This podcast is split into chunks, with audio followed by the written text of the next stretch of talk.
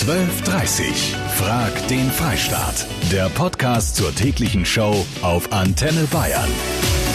Einen schönen Dienstag wünsche ich euch. Seit gestern verdoppelt Antenne Bayern euer Gehalt. Und ich gehe mal davon aus, das wird den meisten von euch entgegenkommen. Denn über die Hälfte der Deutschen ist mit ihrem Gehalt unzufrieden. Und dabei verdienen wir Menschen in Bayern noch fünf Prozent mehr als der Bundesdurchschnitt. Der liegt bei 45.000 Euro brutto. Wir fragen den Freistaat. Werdet ihr fair bezahlt? Darüber reden wir. Wir möchten euch auch ein bisschen was an die Hand geben, wie ihr vielleicht in Zukunft mehr rausholen könnt aus dem Chef. Claudia Kimmich ist Coachin und eine absolute Kompetenz in Sachen Gehaltsverhandlung bzw. Gehaltsverbesserung. Frau Kimmich, wie bereite ich mich denn gut vor auf ein Gehaltsgespräch? Das Allerwichtigste ist, den Nutzen darzustellen. Also nicht zu sagen, ich bin ein fleißiges Bienchen, ja, mhm. und dann herzugehen und zu sagen, das kann ich. Also meine Fähigkeit ist zum Beispiel schlagfertig zu sein und du Chef hast davon, dass mir immer noch eine gute Antwort einfällt für den Kunden, um die Kurve auch bei einer Reklamation noch zu kriegen. Also sich am besten wirklich bei der Vorbereitung eine Liste machen, was ist mein Projekt, was ist mein persönlicher Anteil und was ist der Nutzen, den das Unternehmen oder aber auch der Chef, wenn es ein sehr machtmenschlich ist, was der dann konkret davon hat. Mhm. Eine aufgestellte Frage, die kenne ich auch von mir. Wie viel darf ich denn wohl mehr verlangen? Was sagen Sie denn dazu? Die Frage ist immer, wer sagt denn, was ich darf und mhm. was man darf und was üblich ist.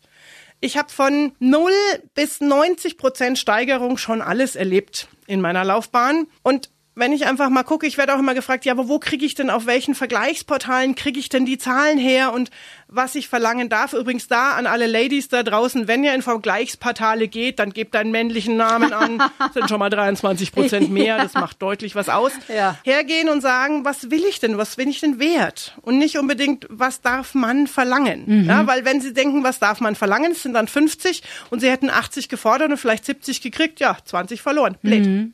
Danke für den Moment, Frau Kim mich, also zum einen, ich lache jetzt gerade über dieses sogenannte Gender Gap, aber das ist natürlich überhaupt nicht witzig, dass über 20 Prozent mehr Gehalt an Männer bezahlt wird, nach wie vor im Jahr 2019, obwohl Frauen dieselben Jobs machen. Also das ist wirklich kein bisschen witzig. Und äh, zum Thema, warum man sich so wenig wert ist, dazu werden wir in der nächsten Stunde eine Psychologin hören. Das ist nämlich auch sehr interessant und auch dagegen kann man etwas tun. Maxi Sanchez aus München ist Influencer, hat vor zwei Jahren noch zusätzlich eine Social-Media-Agentur gegründet. Über 95.000 Menschen folgen ihm jeden Tag nur auf einem seiner Profile. Er hat drei insgesamt und das ist mittlerweile recht lukrativ. Maxi, Mal angenommen, da kommt jetzt ein, sagen wir mal, großer bayerischer Automobilkonzern auf dich zu und sagt, Mensch, lass uns doch mal eine Kooperation machen, du und eines unserer Autos auf einem Foto. Was verdient man da pro Post oder Story? Viele sagen ja so, oh wow, 95.000 ist jetzt vielleicht gar nicht so viel. Ich, ich sage immer, wenn man es sich im Raum vorstellt und selbst wenn es nur 1.000 sind, sind es schon eine sehr, sehr äh, große Menge, die mhm. man an Menschen erreicht auf einen Schlag, wofür heutzutage teilweise Zeitungen oder so erstmal einen Artikel schreiben müssen, mhm. um den am nächsten Tag zu veröffentlichen. Und wir machen 15 Sekunden Story und es geht halt straight online. So. Mhm. Was wir da im Endeffekt verlangen, ist, wir, wir, kalkulieren einfach, was für ein Arbeitsaufwand in dem Profil drinsteckt, was wir für eine Reichweite haben und ähm, was wird von der Firma verlangt. Also wie viele Postings, was für einen Arbeitsaufwand haben wir, müssen wir ein Video produzieren und ähm, daran messen wir halt einfach, was, was so ein Posting auch wert ist. Also man kann immer davon ausgehen, 100.000 Richtwert, so zwischen 1 und 10 Prozent von dem Follower-Base ist dann eben so ein Posting auch wert. Also das sind einfach ganz normale Agenturenpreise. Also 1 bis 10 Prozent von 100 100.000 Followern bedeutet zwischen 1.000 und 10.000 Euro pro Foto oder Story. Richtig, genau. So mhm. kann man auf jeden Fall kalkulieren. Also okay. 10.000 Euro wäre jetzt ein bisschen überzogen, vor allem auch bei der Größe, aber ähm, so alles, was dazwischen ist.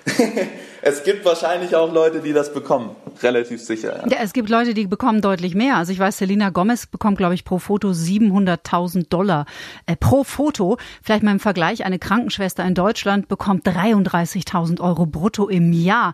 Verstehst du, wenn jemand in einem sozialen Beruf ein bisschen kopfschüttelnd daneben steht bei solchen Summen und vielleicht auch etwas frustriert ist und sich fragt, Mensch, was läuft läuft denn eigentlich schief in unserer Gesellschaft?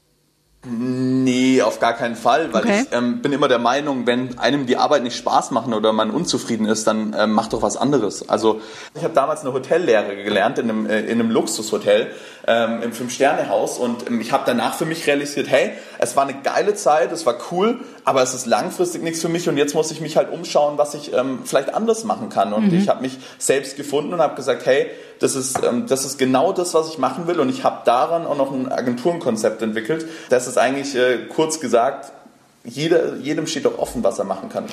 Da hast du bis zu einem gewissen Punkt sicherlich recht, aber es ist natürlich nicht jeder so mutig und ohne die sozialen Berufe würden wir auch nicht in der Gesellschaft leben, in der wir leben.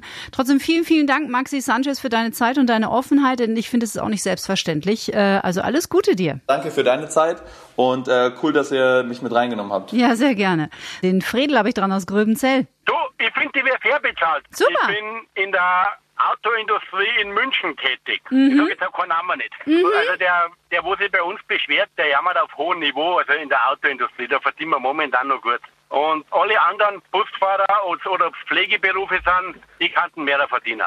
Das gehen wir gleich mal weiter an eine junge Dame, die hier zu Wort kommen möchte.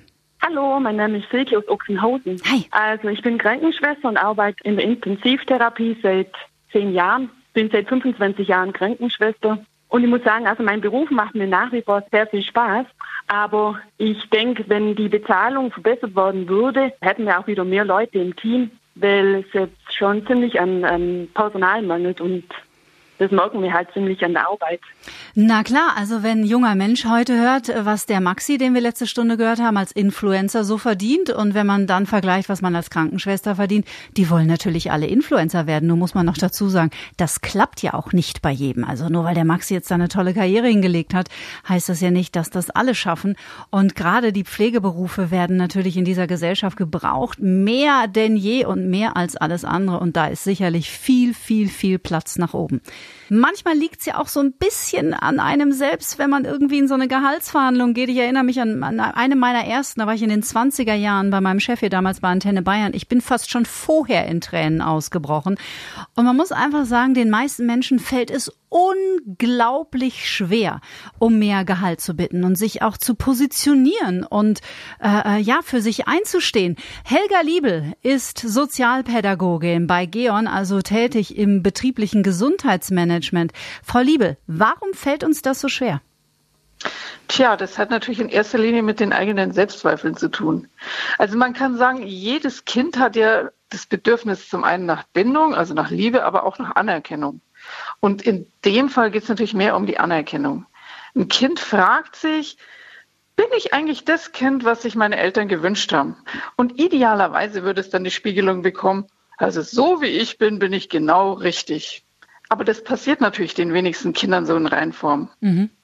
Und die Schule kann man sich ja vorstellen, die trägt ja noch so das ihre bei. Also ich meine, werden Sie wahrscheinlich ja auch entsprechende Erfahrungen gemacht haben, Könnte dass man sein. nicht immer die tollste, beste, schönste ist, sondern dass man einfach Misserfolge einstecken muss. Und dann kommt es halt zu so einer ganzen Historie an Selbstzweifeln. Das heißt, im und Grunde genommen muss man sich das so vorstellen, der Mensch geht als Erwachsener in die Gehaltsverhandlung, aber das Muster, das in dem Moment greift, ist eines aus einer Zeit, wo er vielleicht sechs oder vier oder acht Jahre alt war.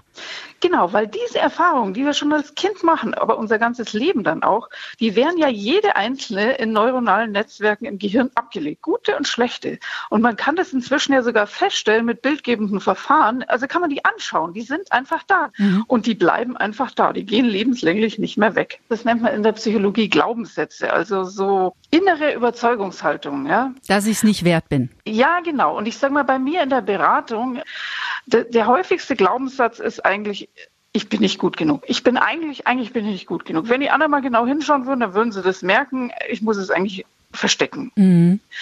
Blöderweise ist es halt so, dass in solchen Situationen ja auch noch Stress entsteht. Mhm. Ja? Und das Problem ist, in so einer, in so einer emotionalen Stresssituation wird das Großhirn quasi abgekoppelt. Das heißt, auf das können Sie gar nicht mehr zurückgreifen. Sie haben sich was überlegt, ja, wie Sie da in die Verhandlungen gehen und wie Sie das dann ansprechen und so weiter. Und das ist einfach mit einem Schlag ist es einfach weg, als mhm. gäbe es das gar nicht. Und dann steht man da und fühlt sich wieder wie das fünfjährige kleine Mädchen. Aber es gibt einen klitzekleinen Trick, den Sie uns verraten werden in der nächsten halben Stunde. Danke für den Moment. Mein Sohn ist im dritten Lehrjahr Schreiner. Er verdiente im ersten Lehrjahr Null Euro. In Klammern, wo gibt's denn sowas noch? Und muss dafür ein Jahr in die Berufsschule gehen. Im zweiten Lehrjahr sind es 710, im dritten 810 Euro. Danke Katja für deine Mail. Robert aus Lohr in Unterfranken. Ich bin in einem papierweiterverarbeitenden Betrieb kämpfe jetzt mittlerweile seit ja, einigen Monaten, dass ich mehr Geld bekomme. Bin im Dreischichtsystem tätig und es wird immer wieder vertröstet. Da muss ich leider sagen, die Chefs werden immer reicher und äh, das Personal leidet sehr darunter. Ne? Weil meine Devise ist immer, geht es dem Arbeiter gut, geht es dem Chef gut. Unserem Chef geht es immer besser, aber die Arbeiter vergisst man oftmals. Walter aus Günzburg. Also ich bin mit meinem Gehalt ganz zufrieden, könnte natürlich immer mehr sein, ist klar. Hm. Aber dass der größte Teil der Menschen meint, sie werden nicht fair bezahlt, kann ich gut verstehen, wenn ich mir ansehe, was für manche Leute in Vorständen, in Firmen oder Fotomodelle oder Filmstars verdienen, für ein Foto mehrere hunderttausend Euro verlangen, ist ja ziemlich krank. Und in den Vorständen, was leisten die denn?